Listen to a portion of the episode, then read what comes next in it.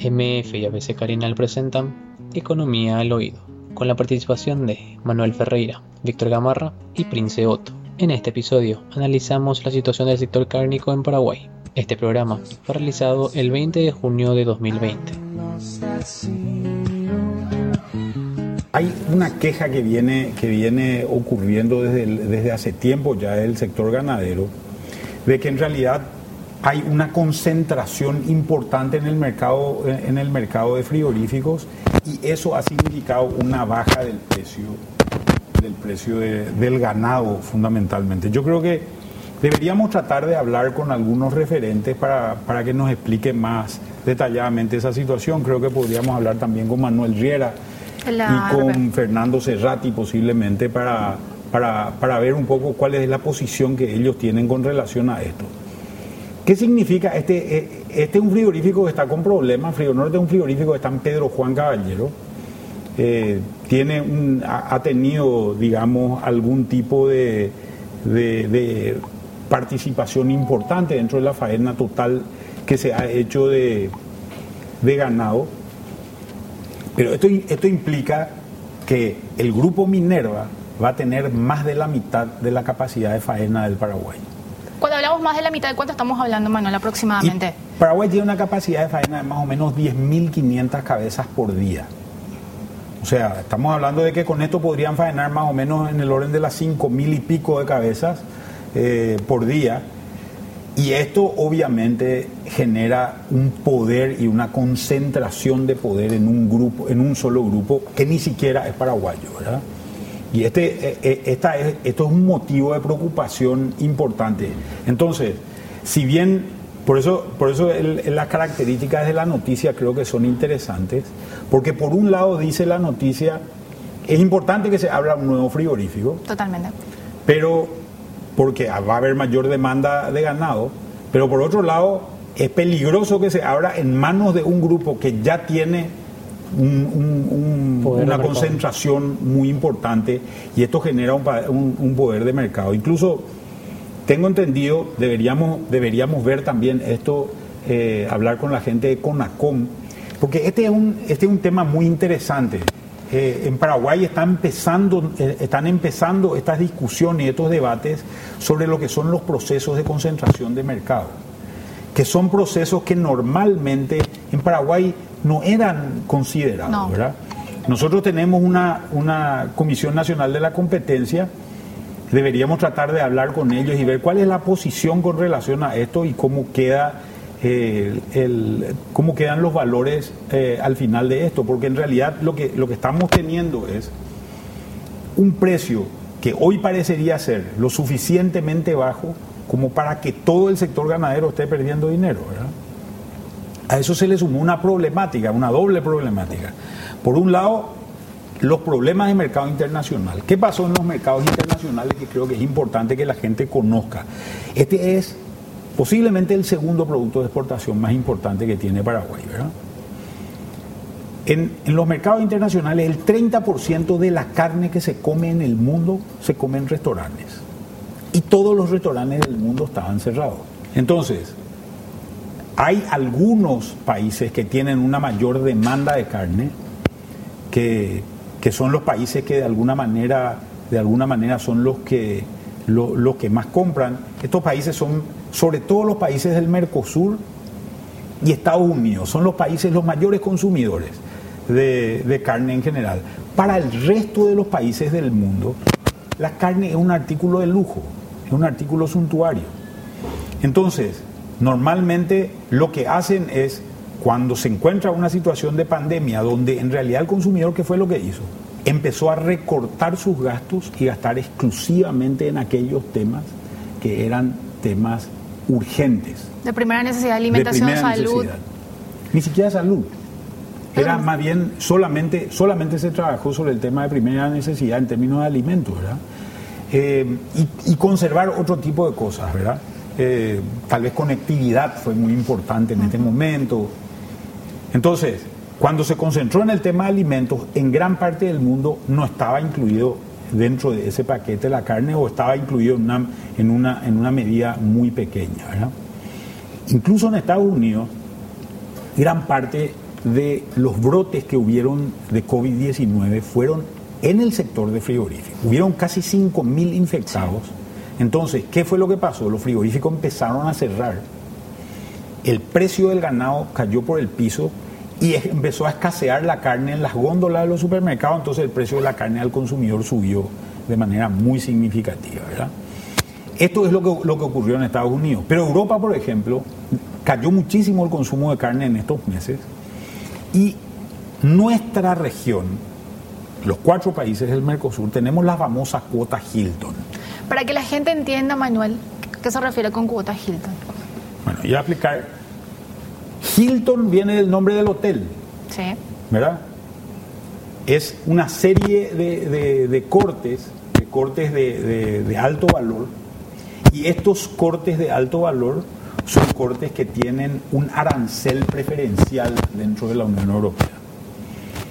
No recuerdo exactamente el número, pero andamos más o menos por las 40.000 toneladas en toda la región, de los mejores cortes que tienen los animales, ¿verdad? Paraguay tiene mil de esas, de esas 40.000 toneladas, pero Argentina, por ejemplo, tiene como 26.000 toneladas. Entonces, ¿qué fue lo que pasó?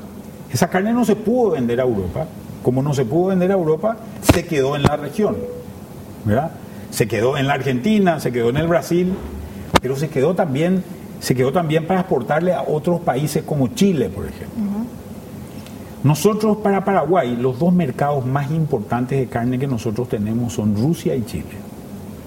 Rusia viene cayendo en su compra de carne en general tuvo un impacto muy serio. La economía rusa tiene mucho, mucha participación de la economía del petróleo.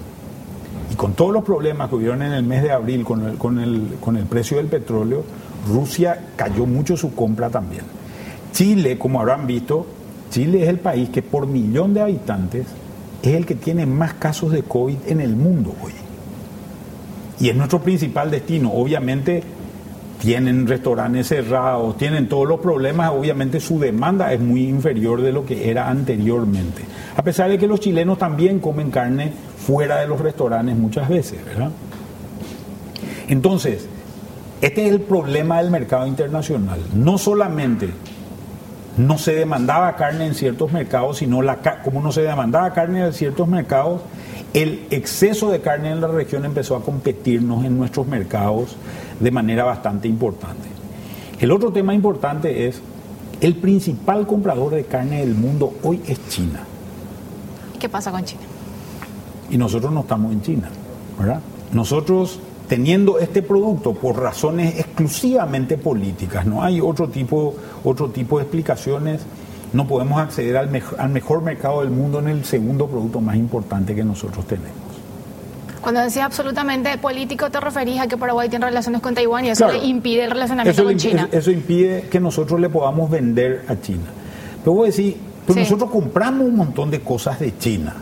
Impresionante compramos un montón de cosas de China. Vos mirá, las computadoras, los aire acondicionados, los televisores, todo tiene cosas chinas metidas en el medio. Es más, Paraguay está cerca de los 4 mil millones de dólares de importaciones de China directamente. ¿Por qué no le podemos vender carne? ¿Por qué no le podemos vender soja? Que son los productos más importantes que tenemos. Por la sencilla razón de que estos son productos biológicos. Y los productos biológicos necesitan una certificación del servicio correspondiente, del SENAXA, en el caso de Paraguay, el servicio veterinario, y del servicio agronómico, el SENAVE, en el caso de Paraguay. Como el Estado chino y el Estado paraguayo no se reconocen entre sí, imagínense que nosotros no, no reconocemos la existencia de China, reconocemos la existencia de Taiwán. Por esta razón, el Senaxa, o el Senaxa no es reconocido por el gobierno chino. Entonces, ese certificado no tiene ninguna validez dentro del territorio chino. Lo mismo ocurre con los certificados de Senave. Y por esta razón, no podemos exportarle estos productos. Podríamos exportarle, eh, no sé, un vaso, podríamos exportarle productos inertes. Es más, algo se exporta. Creo que Paraguay exporta algo así como 20 millones de dólares por año más o menos. Imagínense, 4 mil ellos nos envían y nosotros le enviamos a ellos 20. O sea, hay una diferencia realmente extremadamente importante. Pero estamos fuera de ese mercado. En la actualidad hemos oído muchos reclamos de, muchos sectores pidiendo la apertura, la, apertura de los, del mercado chino, pero en realidad ha sido bastante infructuoso hasta ahora. El gobierno no está escuchando estos reclamos y esta es una situación que posiblemente perdure, por lo menos durante este gobierno parecería ser, ¿verdad? Em, entonces, esta es la situación internacional. A esto se le sumó otro problema, un problema local. ¿Cuál es el problema local? El problema local que se le sumó es la sequía que hubo, sobre todo que afectó a gran parte del Chaco. ¿Qué es lo que pasa cuando tenés sequía? Tenés que vender el animal o si no se te muere en el campo, ¿verdad? La pérdida es mayor. Y la pérdida es mayor. Entonces, ¿qué es lo que hizo, qué es lo que hizo el ganadero promedio? Lo que hizo fue mandar a frigorífico, mandar a faena su, su hacienda. Entonces hubo un exceso de oferta y al haber este exceso de oferta, el precio cayó también. ¿verdad? Entonces nos encontramos con un precio, y vamos a ver si podemos mostrar algunos algunos gráficos ¿verdad? Eh, sobre este tema, pero lo que vemos es un precio que se desploma. El precio había llegado a estar más o menos a 3.20 el kilo al gancho. Para que la gente entienda qué es lo que quiere decir kilo al gancho, ¿verdad? Uno vende un novillo o un toro para faena, se mata el novillo, le sacan la piel, las vísceras, la sangre, la cabeza, las patas y la cola. Esto es la carne al gancho. Entonces el ganadero vende un animal vivo, pero en realidad cobra por un animal, por un animal al gancho. Y acá también hay una cuestión que es importante. No todo el, no todo el mundo compra los mismos cortes. Por ejemplo, se habló mucho de la compra de Israel. Israel tiene, por una cuestión, una cuestión eh, religiosa, consume solamente los cortes del delantero. Eh, no sé, la paleta, por ejemplo, ¿verdad? No, no consume los cortes del, posterior, digamos, ¿verdad? Israel es un país chico, pero paga mucho por esos cortes. Se hace una faena que, tiene, que tiene muchas particularidades.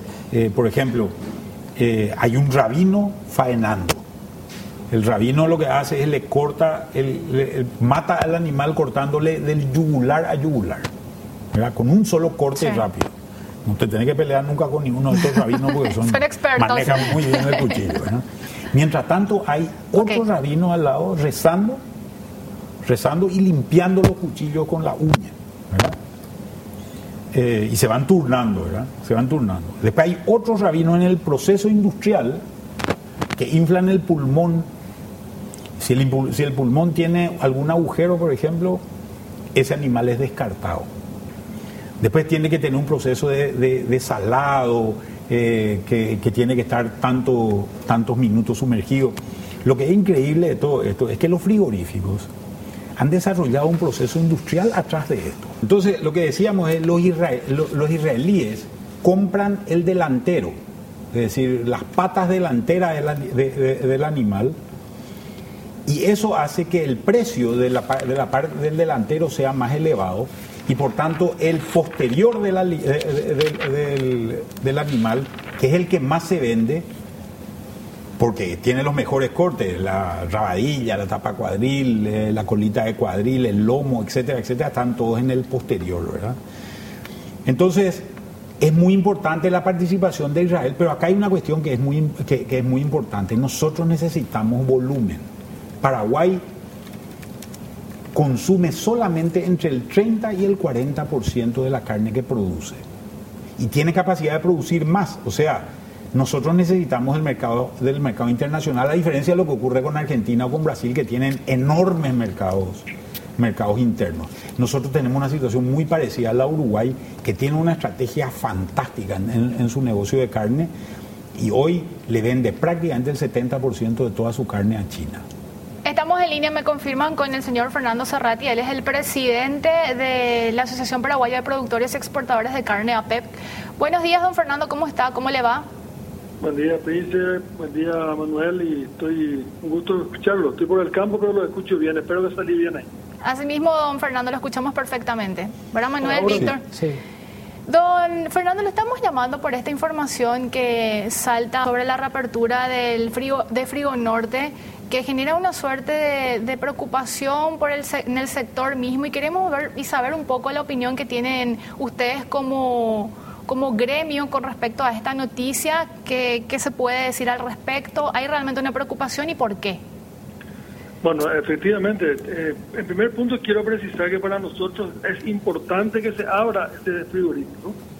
Lo que no estamos de acuerdo es que lo abra Atenas Food o Minerva.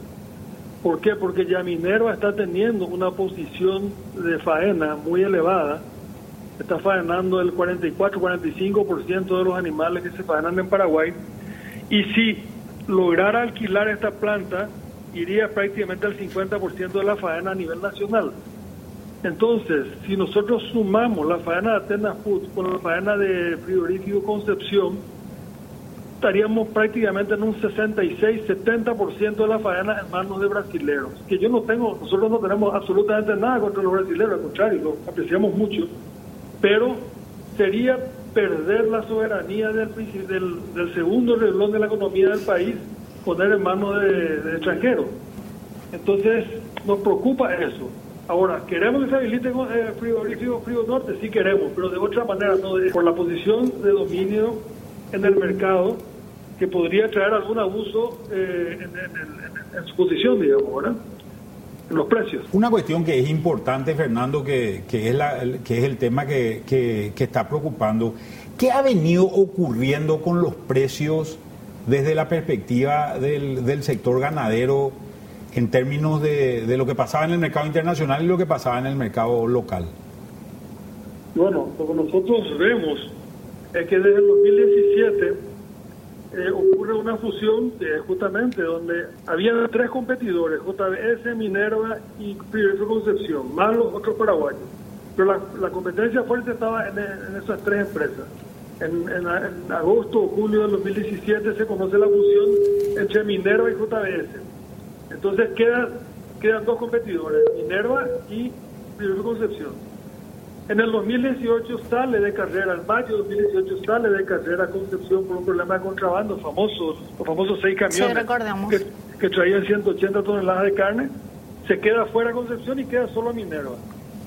Y prácticamente en ese, en ese momento es donde Minerva fija, muestra el camino al, al resto de los frigoríficos marcando un precio para arriba que hace que el resto se dé cuenta que si no le seguía minero iban a terminar fuera de carrera, ¿verdad? Entonces, en todo el 2019 ocurre que ya se estabilizan las cosas, ellos están manejando los precios, regulando la faena y tenemos precios internacionales por la carne por encima de 4.000, 4.200 dólares y nosotros estamos recibiendo, recibíamos, en el, con cuando había competencia con esos precios nosotros teníamos 3 dólares, 3 dólares 10 la red nuestra. Hoy con esos precios tenemos 2 dólares es porque los precios nuestros han caído. ¿Por qué? Porque, porque están controlando los precios de, compra ellos. Y a eso le tenemos no miedo, pánico. ¿Cómo, ¿Cómo quedan los resultados del sector ganadero con estos precios de hoy, Fernando? Y mira, yo el año pasado dije varias, en varias oportunidades que con 3 dólares era el punto de inflexión nuestro. Por menos eso no podíamos trabajar yo te diría que ahora por menos de 270, 280, porque hay algunos insumos que bajaron, ¿verdad? Pero por menos de 270, 280 tampoco sobrevivimos. Es catastrófico esto para nosotros, mamá. Yo estimo que la pérdida de, de, persistir esto, ahora si cambia es otra cosa, pero si esto persiste, si estos precios no cambian, y esto sigue así, el sector nuestro va a perder entre 700 y 800 millones de dólares. Independientemente de la cuenta que tenemos que pagar a los bajos, son 500 millones de dólares. Si esa es la pregunta, espero haber contestado. Vamos a perder 700, 800 millones de dólares. Así es. Don Fernando, ¿ustedes se acercaron ya al gobierno para plantear y contar esta situación para ver si no hay una suerte de intervención por parte del Estado en materia de regulación en ese sentido? Sí, tuvimos ya una reunión con, el, con todo el equipo del Ejecutivo, del presidente, los ministros. Y la verdad es que nosotros quiero precisar también, nosotros no pedimos un control de precios, no pedimos que se intervengan los precios, no pedimos que se manejen precios. Lo que queremos es que se intervenga para que el mercado funcione como debe ser. La competencia de precios hace que el precio sea justo. la competencia de precios, no un arreglo de parte donde termina un precio que nos mata a nosotros. Entonces, nosotros tampoco queremos un precio eh, fijado por el gobierno, sino queremos un precio que resulte de la legal competencia que pudiera haber entre todas entre los frigoríficos, digamos, ¿verdad? En ese sentido, eh, tenemos promesa que la CONACUN, que es la empresa, o sea, la institución que maneja la competencia de precios, regula el mercado, digamos, está estudiando el mercado, tendría que tener la semana que viene un, la terminación de un estudio, la terminación de un estudio para poder definir qué está pasando. Yo creo que eso va a estar la semana que viene eh, terminado. Y también hay una interpelación, una audiencia pública para la CONACON el viernes que viene por parte del Senado, donde estaremos participando también nosotros como asociación para entender lo que está pasando. Pero esto no puede seguir así. Y finalmente la pregunta que tengo que hacerle, don Fernando, ¿cómo se traduce, se traduce o se refleja esto en, el comprador, en el consumidor final? ¿Esto va a terminar afectando de alguna manera? Mire, cuando hay una distorsión de mercado y algún sector acapara algo, eso no es bueno. Eso termina saliendo mal para todas las partes. Por eso digo, si esto no se corrige, si se corrige vamos a tener otra ganadería. Podemos tener, en vez de un millón ochocientos mil cabezas de faena, podemos tener dos millones y medio de cabezas. En vez de tener 14 actos, podemos tener 16 millones de actos. En vez de, podemos producir más dinero si trabajamos eh, en, armonía, vamos a decir. Si esto persiste, lo que va a pasar es que se va a achicar el acto ganadero, vamos a faenar menos hacienda, la carne se va a encarecer también para el consumidor y vamos a perder todo, no tiene ningún sentido posiblemente se pierda calidad también en la carne porque seguramente va a haber menor tecnología, se van a terminar más tarde los, los, animales para faena, van a ser animales de mayor edad, la carne va, va, a tener menos calidad también, ¿verdad? Vos sabés que ese es todo un tema muy interesante, este, este, tiene que ver con los técnicos. Ya, antes en San Pedro se terminaba un animal en 30 meses, en 32 meses, ahora estamos terminando en 14, 15, en 16 meses. Eso es porque se está empezando a, suplementar la hacienda, a terminar en corral, y al terminar en corral vos tenés ganancias. Por decirte, antes ganábamos 130 kilos por año, ahora le cargábamos a un novillo, 125 kilos por año, ahora estamos metiendo 200 kilos por año. Hay tres meses que le metemos un kilo y medio por. Y eso es gracias a la suplementación, es la integración eh, espectacular que nos dio la agricultura, la soja con el maíz en safriña y poder encerrar el novillo en agosto, septiembre, octubre o septiembre, octubre, noviembre y entregar animales mucho más jóvenes, con mejor terminación. Eso ha dado un peso de faena mayor. Hoy, hoy eso ha crecido, pero de una manera, yo te diría geométrica, ¿verdad? Y de persistir esta situación, eso no es posible. Esa ganadería ya no es posible, con estos precios ya no es posible. O sea, vos estabas, faenando un animal con, que alcanzaba el peso óptimo con menor edad, por tanto con una carne mucho más tierna, ¿verdad? Vos faenabas un animal de tres años de edad del animal, con 450 kilos eh, vivos, y hoy faenas un animal de, en vez de tres años, de dos años, y en vez de tener 450 tiene 500 kilos. O sea, está haciendo que sea mucho más eficiente todo. Por eso que los pesos de faena también están creciendo, ¿verdad? Y la carne es más rica también para la gente, ¿verdad? Porque esto también es importante, ¿verdad? Obviamente que sí, es un animal más joven, más tierno, con un con una grasa de mejor de mejor terminación. Vos sabés, Manuel, que el animal que sufre un estrés entre su nacimiento y la terminación nunca más se recupera. Esa, esa grasa que pierde o se malforma, termina malformándose y no es pareja la terminación de ese animal. Y lo mismo con las hembras. Si vos una hembra la tratás bien, una vaquilla, la tratás muy bien desde su nacimiento hasta su primer servicio, antes servíamos con tres años, después bajamos a, dos años y ahora estamos sirviendo con 15 meses las vaquillas. Entonces, todo es producto de la mejor nutrición y esa nutrición cuesta dinero. Sin eso no vamos a llegar a ningún lado. Don Fernando, una última consulta. ¿Hasta cuánto tiempo más ustedes pueden soportar esta situación? Eh, ¿Semanas, meses? Para tener la, la resolución, digo. Yo no, no te podría decir, porque no, no soy un no soy un economista de... Ahí Manuel tal vez te pueda contestar mejor esto, ¿verdad? Pero no da más. Eh, yo conozco gente que está vendiendo... Eh, por ejemplo, el indicador de vacas preñadas que se está faenando es significativamente mayor que en, en época anterior. ¿Y eso por qué? Porque la gente está vendiendo su vaca preñada, su fábrica, para pagar las cuentas. Esto no va a ir mucho más que seis meses, un año. Esto se va a complicar, se está complicando muy, muy seriamente, ¿verdad? Muy seriamente. Don Fernando, le agradecemos su tiempo. Siempre las órdenes. Era Fernando Zorrati, el presidente de la Asociación Paraguaya de Productores y Exportadores de Carne, APEC. Complicado está el escenario para el sector, Manuel, hablando con, con don Fernando. ¿eh? Complicado el escenario porque esto que decíamos anteriormente, los precios están muy bajos y no les cierra. Yo creo que en realidad en el campo el peligro es regresar a una tecnología de muy bajo o a, un impacto tecnológico muy bajo que lo que haga sea hacer perder calidad en nuestra carne, ¿verdad? al perder calidad en nuestra carne, seguramente lo que vamos a tener es menores, eh, menores espacios de exportación, menores, menores mercados y posiblemente el consumidor paraguayo también se encuentre ante un producto de menor calidad, ¿verdad? Que, creo que es la preocupación importante, porque vamos a empezar a tener una ganadería más extensiva. ¿Qué es, qué es, lo, que decía, qué, es lo que decía Fernando Serrati? Decía, nosotros hoy le damos de comer a un novillo, entonces tenemos un, un novillo que termina mucho más rápido, con mucho más peso y en un, en un periodo mucho más rápido. Por tanto, es un animal más joven, el animal más joven es más tierno. Si nos caemos en los Andes, vamos a comerle a Víctor, no me vayan, no me vayan a comer a mí. Porque yo voy a hacer carne más dura que Víctor, seguramente. ¿verdad? Ilustrándolo, ¿verdad? Claro, ilustrando de alguna, de, alguna manera. Entonces, sin embargo, si, si dejamos que el, que el, animal esté en el campo para que alcance el peso de faena, se puede quedar 3, 4, 5 años. Incluso hubo una cuestión muy particular en todo este tiempo.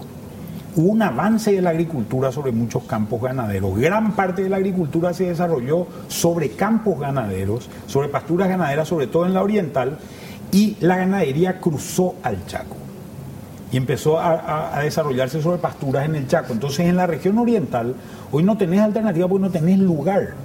Lo que tenés que hacer es producir en una pequeña pastura, mucho más pequeña de la que había anteriormente, y tenés que producir ese maíz para, dar de comer. Pero con estos precios el número no cierra y posiblemente desaparezca esa ganadería.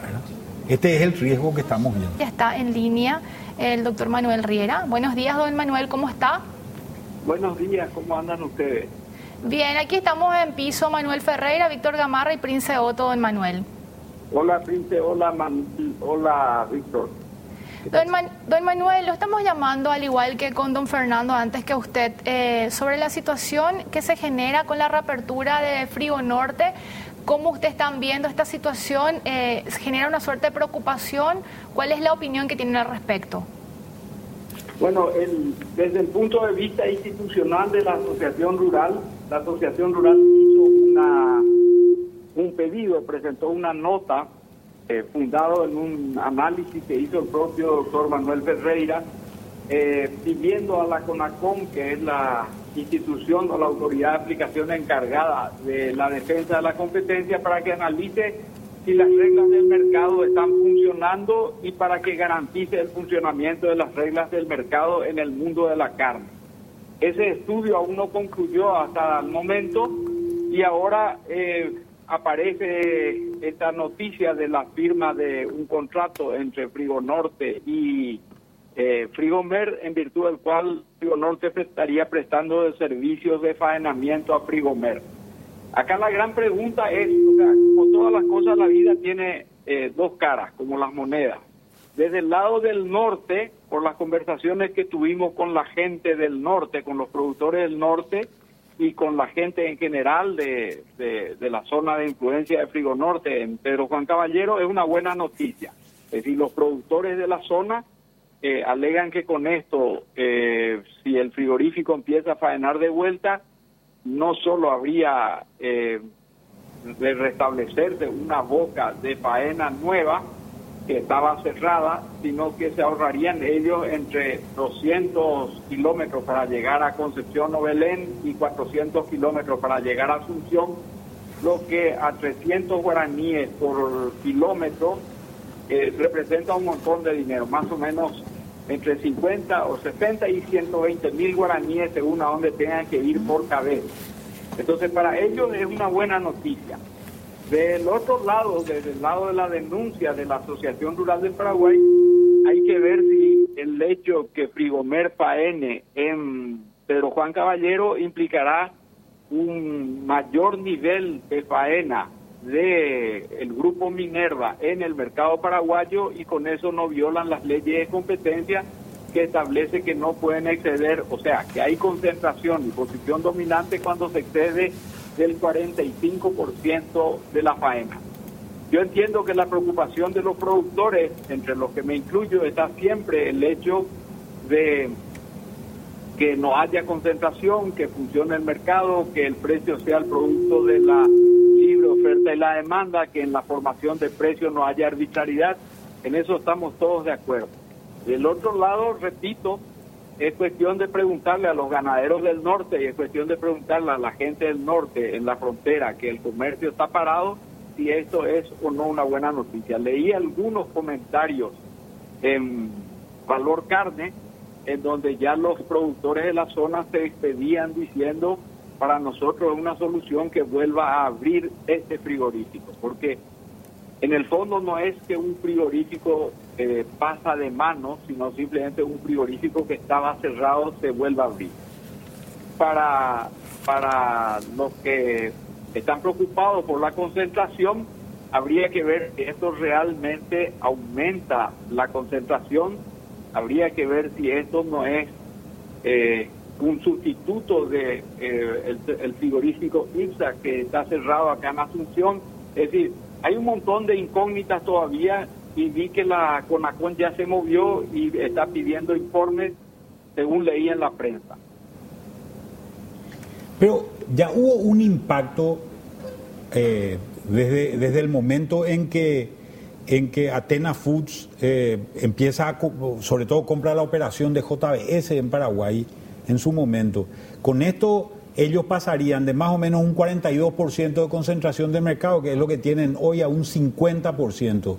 Eh, ¿Se ve un impacto en los precios que va a ser, que, va a ser permanente en, este sentido o, o, qué es lo que se espera? Y si es que llega a ocurrir este, este arrendamiento. ¿Cuál sería la respuesta de la asociación rural puntualmente con relación a esto? Cuando, cuando como, como vos sabés, Manuel, cuando Minerva compró eh, JBS, o sea, las instalaciones de JBS en Paraguay, la rural también presentó un escrito a la CONACOM consultando si esto no implicaba concentración. En aquel entonces la CONACOM interpretó que no era así. Con el tiempo vimos que eh, está, en, como estás diciendo, en el 40 o 42% de la faena. Eh, también hay indicios de que esa concentración o posición dominante eh, afectó la formación de precios, porque nosotros vimos que el precio internacional se mantuvo arriba de 4, que siempre la carne representó más o menos el 70% del precio final a la, la de exportación. Y sin embargo nosotros estuvimos recibiendo dos, ahora se está recuperando, están 2.25, hay gente que dice que ya entregó a 2.30, pero en cualquiera de los casos, si se, mantiene, si se mantuviera la ecuación original, tendríamos que estar en 2.80 y no en 2.25 ni en 2.30. Todo esto nos hace pensar de que esa posición dominante está haciendo que los, los precios se distorsionen.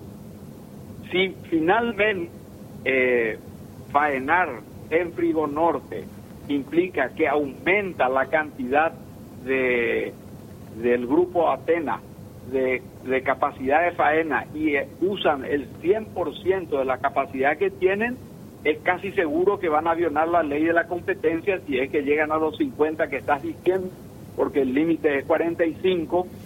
Y aún así yo creo que si hay distorsión de precio, aunque no lleguen al 45, hay prácticas abusivas que deben ser controladas por, por la CONACOM. Es decir, una cosa es el índice que determina eh, que hay posición dominante y otra es que aún sin haber una posición exageradamente dominante haya prácticas abusivas. Así que yo creo que este es un tema que va a haber que, ver cómo impacta. Lo que pasa es que la gente del norte te dice para nosotros esta es una buena noticia y me hace acordar de un, una vez que fuimos a la Neuland y se suspendió porque había venido una tormenta gigantesca y cuando le dije yo a la gente de Neuland se suspendió mal tiempo, me dijeron, no doctor, se suspendió por lluvia. O sea, lo que para la ciudad es mal tiempo, para el Chaco es lluvia, no es mal tiempo, es buen tiempo. Entonces yo creo que como todas las cosas, Manuel, la, los hechos se analizan desde el punto de vista del cristal donde se mire. Si esto realmente perjudica los precios y aumenta la concentración y por tanto viola la ley de defensa de la competencia, es malo en general, es más allá de que sea bueno para el norte. Ese es el punto que yo creo que la CONACON tiene que definir ahora, porque de hecho yo no creo que ese contrato de servicios eh, pueda funcionar sin que la CONACON le dé el visto bueno, porque hay un artículo en la ley de la defensa eh, de la competencia, si mal no recuerdo, del 14 o el 15, uno de esos artículos que establece la necesidad de notificar a CONACON esto para que CONACON investigue si es que se viola la norma. Don Manuel, una última consulta de mi parte. ¿Hay una estimación de cuánto va, va a impactar esta situación en materia de, de, de efecto, digo, en el sector, si es que esto llega a concretarse? En teoría, este frigorífico tiene una capacidad instalada de 500, 600 cabezas por día y sino que forzando, aumentando sábados y domingos puede llegar a 800 cabezas por día, lo cual representa que estaríamos hablando de 12 a 15 mil cabezas por mes estaría faenando ese frigorífico en el norte. Eh, hay gente de Concepción, a mí me llamó eh, productores a decirme que para ellos también es una buena noticia porque esto va a reducir la presión de los ganaderos de la frontera sobre los lugares que están utilizando en frigorífico Concepción y en Belén en este momento. O sea, como verás, eh, todo, todo depende un poco del cristal con que se mire y como verás, a veces el relativo es peligroso y no todos compartimos la idea de que las cosas son relativas a pesar de que esa fue eh, la consecuencia más grande de la teoría de la relatividad, Einstein sin que Einstein haya hablado nunca de ello. Finalmente, y ahora sí es finalmente, don Manuel, lo dejamos disfrutar de su sábado. ¿Hay otro, ¿Habría otro grupo interesado en, en hacer este arrendamiento? Que yo sepa, no, ¿verdad? Lo que había era un frigorífico, como habrán leído en las noticias, también brasilero, que es Marfrig, que estaba interesado en comprar directamente, no, ah, no alquilar. En, no, en, no, no en contratar servicios, directamente en comprar. Y lamentablemente con este lío del COVID y todas estas cosas, las negociaciones eh, demoraron no desde el punto de vista económico, sino desde el punto de vista jurídico. Y eso impidió que hasta ahora Marfree entró, pero el negocio tengo entendido que no está cerrado, porque esto es simplemente prestación de servicio. Es decir, eh, la posibilidad de que el frigorífico se venda a Marfrig o a otra empresa o a otros empresarios siempre está disponible, siempre está, siempre es posible. Don Manuel, un gusto conversar con usted. Gracias a ustedes. Era Manuel Riera, vicepresidente de la Asociación Rural del Paraguay, AERP. Y, y, tiene la misma, la misma visión, la misma preocupación que Fernando Serrati. O sea, no es nada leve la situación que se plantea con esta posibilidad, Manuel. Yo creo que es una, es una situación compleja, ¿verdad? Eh, ¿Cuáles serían las alternativas de solución también a esto, verdad? Sí, creo eh, porque, porque también hay una cuestión que es importante, ¿verdad? Acá hay una alternativa que es la intervención del Estado a través de ciertos organismos. CONACON, SENAXA son los organismos responsables de esto por un lado. ¿verdad? Otra alternativa sería que los propios ganaderos organicen un grupo que sea el, que, el, el, grupo que sustituya, que, que sea a cargo de ese, de ese frigorífico, ¿verdad? Que creo que es una cuestión que también está dentro de las posibilidades que podría haber, ¿verdad? Yo no sé si el hecho de que venga otro frigorífico, Marfrig es más grande que Minerva en el mundo, ¿verdad? Y encima eh, no, no, tenía intenciones de alquilar, sino comprar, decía. Claro, yo no, yo no sé si eso va a resolver el problema al final de concentración, ¿verdad? Porque al final lo que vos estás teniendo es en realidad acá no hay colusión, acá lo que hay es un líder de mercado, que es el que está marcando la pauta. Líder está que lo sería en teoría. Sí, hay un líder que está marcando la pauta y los otros le están siguiendo a este líder, ¿verdad? Le están siguiendo a este líder porque le resulta un excelente negocio seguirle, ¿verdad? Entonces, creo que esta, este es el tema que, que, también habría que evaluar desde la perspectiva del ganadero. ¿verdad? Y eso que hacías mención de saber cuál es la posición que va a tener el, el, sector público o la autoridad pública en ese sentido para tratar de regular la situación, vamos a tratar de hacer contacto con la gente de Senaxa en el transcurso de lo que queda de, de, estos minutos, pero tengo entendido que ustedes tienen algunas láminas que quieren compartir con la audiencia. ¿Puedo mostrar el gráfico de faena por cabeza? Cuando miramos el gráfico, básicamente lo que vemos es, la línea verde es el precio al gancho, es decir, el precio que recibe el ganadero, ¿verdad? Y la línea azul es el precio que recibe el frigorífico. Todo esto está por kilo, ¿verdad? Entonces, lo que vemos es que en los últimos, si, miramos la, fusión que se da de Minerva, quiero explicarnos más cómo, cómo le preocupa esto al sector ganadero. Si miramos lo de Minerva, junio del año 2017 más o menos se produce la fusión. El precio estaba más o menos en 3 dólares eh, el kilo y el precio de exportación estaba más o menos en 4,2 dólares el kilo. Ese margen te da una pauta o una idea más o menos de cuál es el margen que puede sacar el frigorífico en su momento. ¿Qué es lo que ocurre? Lo que ocurre a partir de ahí empieza a subir el precio. Sube hasta el punto de alcanzar, de alcanzar eh, hacia finales del año 2017 el, precio máximo de 3,3. Y a partir de ahí vemos que se, está bastante equilibrado en alrededor de 4, de 4 dólares el precio de exportación. Sin embargo, el precio de al gancho va bajando sostenidamente y esto es en el pre-COVID, ¿verdad? No, no, no, es, el impacto del COVID, ¿verdad? Cuando miramos el año 2020, que, son que es la última parte, ¿verdad? Vemos que el precio de exportación estaba en 4,5, el precio al productor estaba en 2,9 y ese precio se desploma a 2 dólares. Hoy subió un poco, estamos, está más o menos en 2,2, lo que pasa es que todavía no hay datos cerrados al mes de junio porque no terminó el mes de junio. Entonces, creo que ese, e, e, esta es más o menos cómo se van abriendo las dos, las dos curvas, es básicamente lo que plantea el, sector ganadero como una preocupación importante y el hecho de que a, esa, a esos precios de 2 o de 2 dólares en realidad no, no, tienen retorno. Y lo que vemos es que todos los países han sido afectados. El más afectado de todos ha sido Argentina, ¿verdad? Argentina que obviamente tiene la carne también más valiosa de toda la región. Fíjense que Gran parte del impacto que se da en Argentina, en Uruguay y en Brasil sobre todo es por el cierre del mercado chino. El mercado chino que venía creciendo de manera muy significativa. China tuvo un brote de fiebre porcina africana en en el año 2018 ya, que afectó durante todo el 2019. Ellos son grandes consumidores de carne de cerdo y hoy están sustituyendo la carne de cerdo por carne, por carne vacuna. Venían comprando de manera muy sostenida hasta finales del año 2019 y después se produce ese desplome. Y esto es lo que hace que sobre carne en la región, ¿verdad? Y que haga que los precios también para Paraguay se eh, estén bajando. Y fíjense que hoy Paraguay, por no estar en los mercados, tiene el, mercado tiene el producto más barato de toda la región.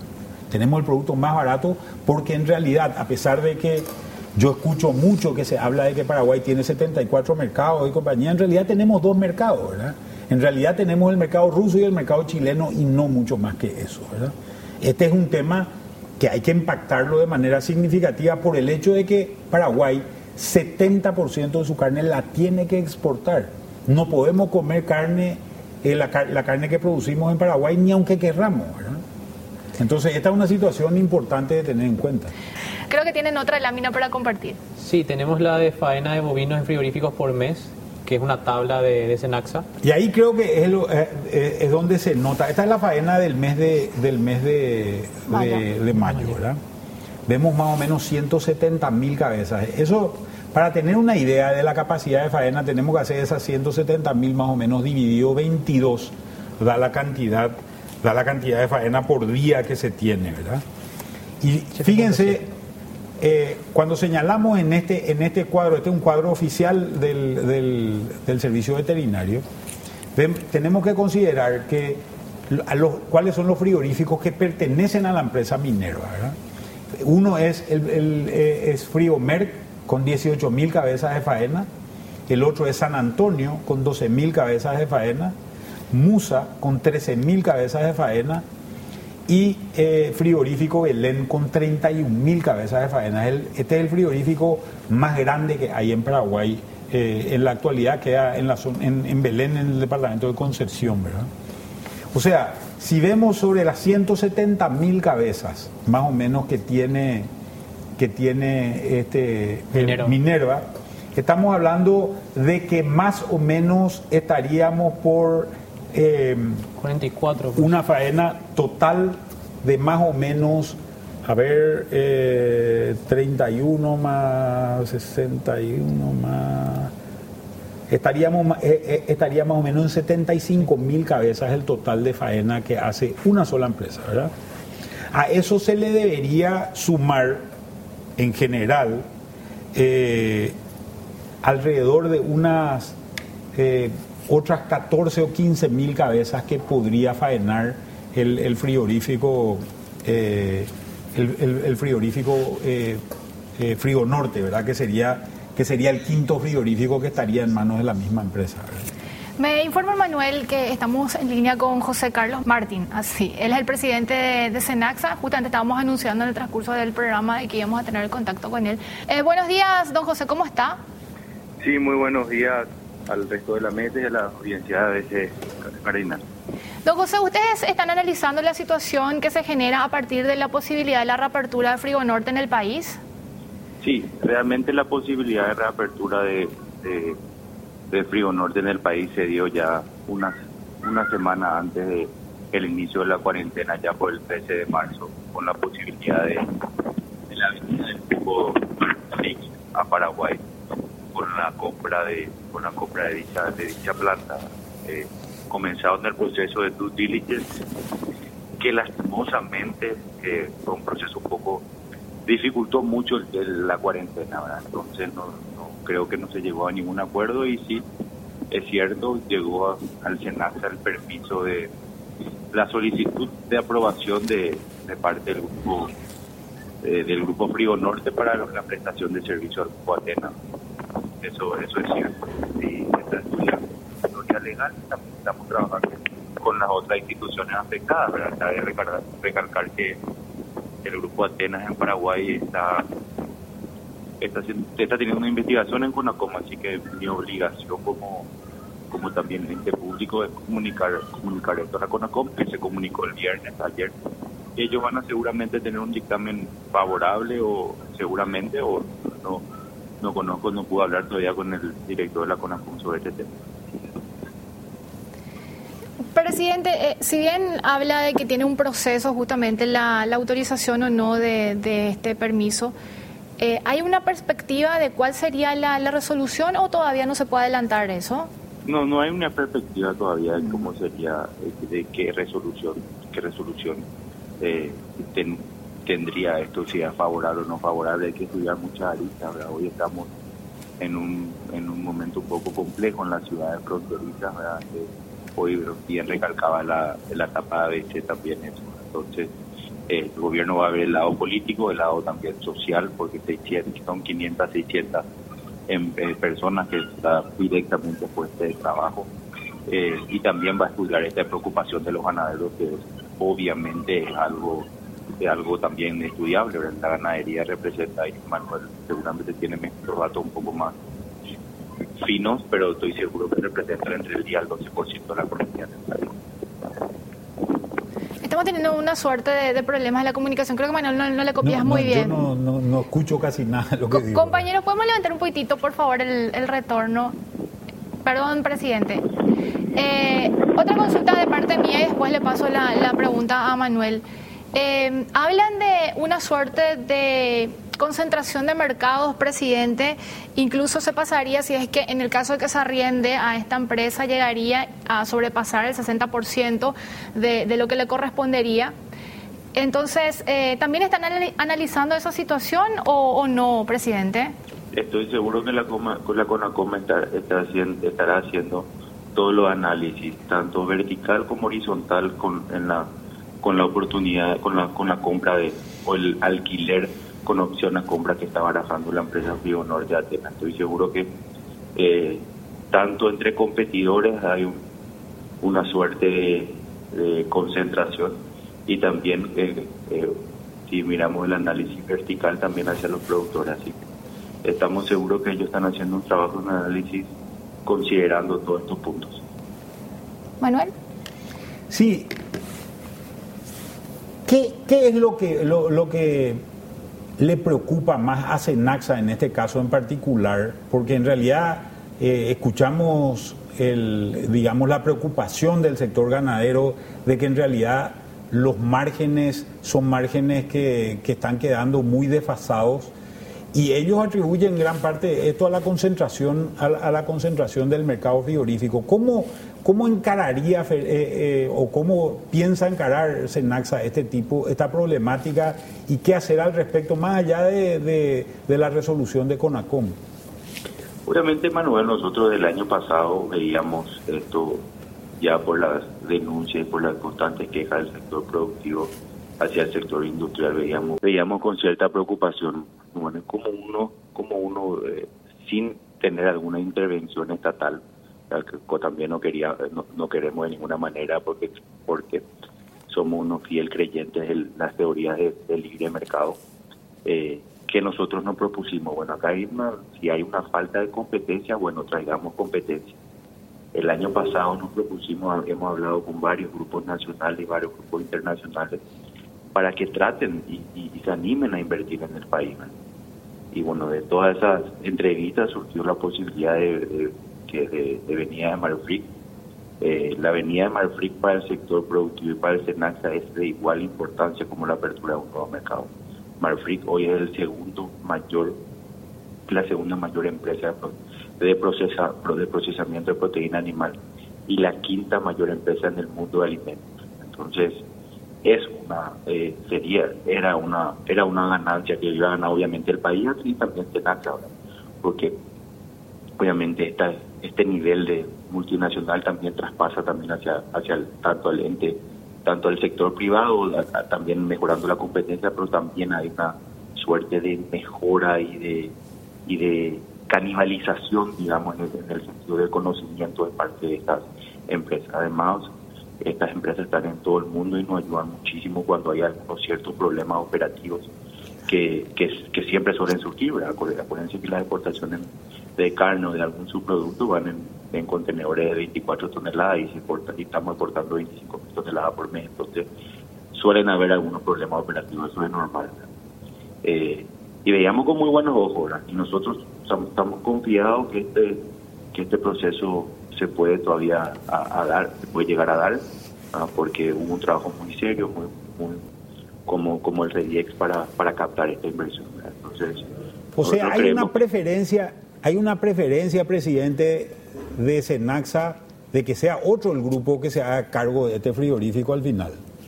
Nosotros hay una preferencia para que para que eh, se pueda se pueda operar lo antes posible, porque hay un tema también social importante, Manuel. Eh, pero va a depender un poco de el dictamen de CONACOM, eh, el dictamen de CONACOM al respecto de Minerva en este caso, porque sí, había una, hay una, hay una carpeta eh, que se está hablando ya de una investigación que está en curso, que, y ahora se comienza otra investigación para la aprobación de estas, son dos, dos vehículos diferentes, pero sí hay una, tenemos, queremos que y vamos a necesitar que, la planta se comience a, a, operar lo antes posible. Si hay un problema de 40 a 45 días, yo creo que podemos solucionar. Para dejarlo lo más claro posible, entonces, entonces la prioridad uno para el Senaxa es que abra la planta y la prioridad dos es que abra, pero que sea otro el grupo que abra y no este.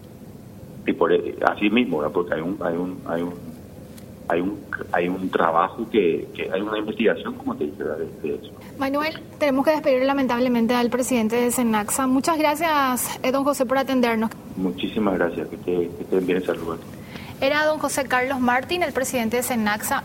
Acá hay un tema que es muy importante. A mí me parece, me parece que es una situación muy, muy comprometedora. Acá hay un sector ganadero que produce y emplea a unas 100.000 personas. Esto es algo que si es que hay un nivel de concentración de mercado, la concentración de mercado puede hacer bajar el precio y no le va a convenir ni a la gente de la zona. Entonces creo que hay que ser muy cuidadosos y creo que las autoridades, hablamos con el presidente de Senanxa, tienen que ser muy cuidadosas con relación a esto, porque en realidad pretender que 450 puestos de trabajo perjudiquen a 100.000 puestos de trabajo, creo que se está haciendo mal la ecuación. Entonces, me parece que acá lo más interesante es posiblemente seguir en una afanosa búsqueda y creo que también los ganaderos deben seguir en una afanosa búsqueda de quién se va a hacer cargo de este frigorífico que no puede ser la misma empresa. No te pierdas el próximo episodio de Economía al Oído.